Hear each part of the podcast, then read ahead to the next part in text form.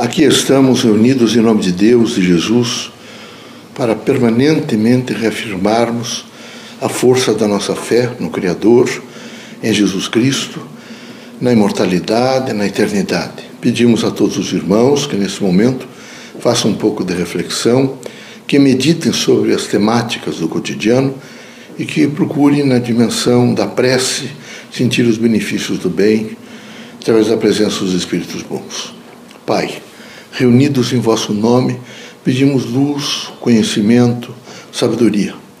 Que não nos falte no cotidiano a força de abraçarmos sempre aquilo que representa a transformação para o bem.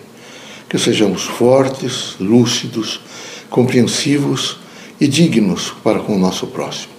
Que haja sempre em nós a consciência do Evangelho de Cristo, no sentido da fraternidade, do amor e do desprendimento.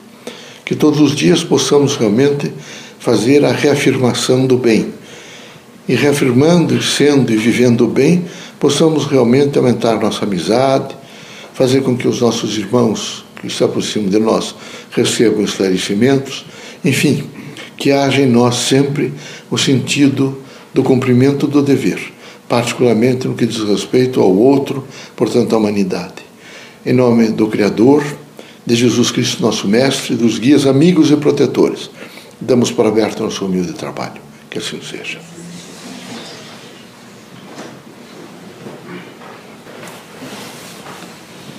Que a paz e a luz de Jesus baixe até vós. Que as forças que emanam da sabedoria divina do Pai recaia até vosso espírito, penetre em vosso coração e brilhe sempre no vosso lar. Leocádio José Correia, boa noite.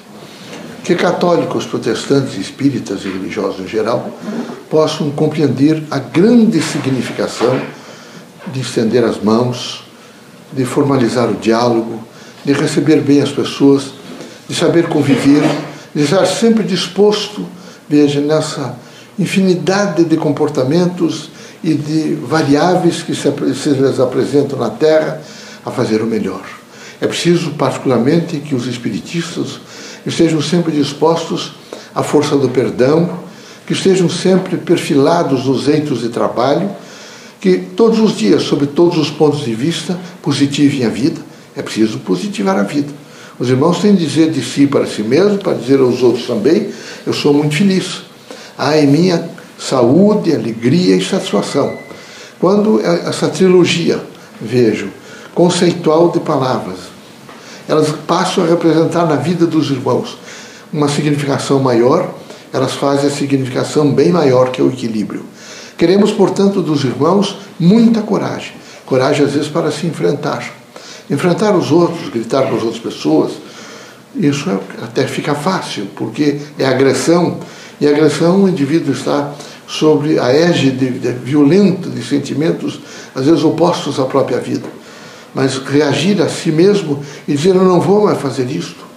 Reagir e fazer o autoconhecimento e perceber a significação da sua vida na Terra é extremamente difícil. Pois todos os dias eu vos aconselho que os irmãos façam um pouco de meditação, que façam reflexão, que busquem realmente os valores mais autênticos da vida, que estejam sempre dispostos, vejo, a perdoar, porque quem não perdoa vive sempre com remorsos, que estejam sempre dispostos a compreender o próximo, que não queiram de maneira nenhuma entre o comportamento do homem, e às vezes parece aos irmãos que não é bom, ou aquela parte que não é boa, assoalhá-los em praça pública e tentar desmoralizá-los.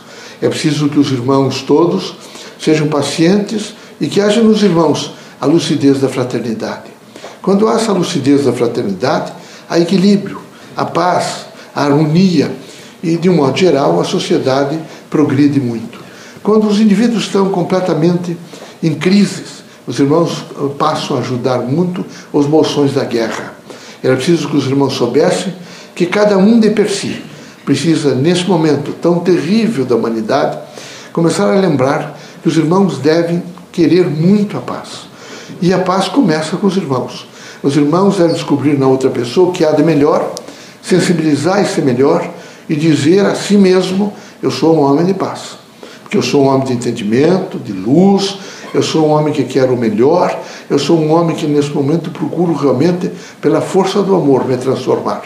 Por isso recomendamos que os irmãos entendam toda a significação do Evangelho de Cristo e a prece como um lenitivo extraordinário que vem trazer benefício para todas as dores, físicas, morais, espirituais.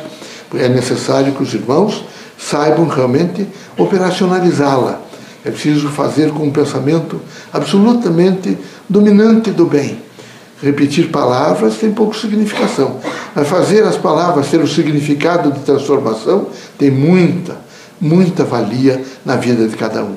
Recomendamos, portanto, aos irmãos muita paz, serenidade, espírito público para saber renunciar, espírito público para perdoar, espírito público para entender que tem que trabalhar, porque tem pessoas idosas que precisam do concurso do vosso trabalho, tem crianças que estão reencarnando, espíritos reencarnando e que precisam também de cuidados, tem asilos, casas de criança, creches, leprosários, tem muita gente doente e todos precisam, e os irmãos todos, em conjunto vinculado à humanidade, precisam estar conscientes para fazer esse grande trabalho de responsabilidade, de amor e de esperança.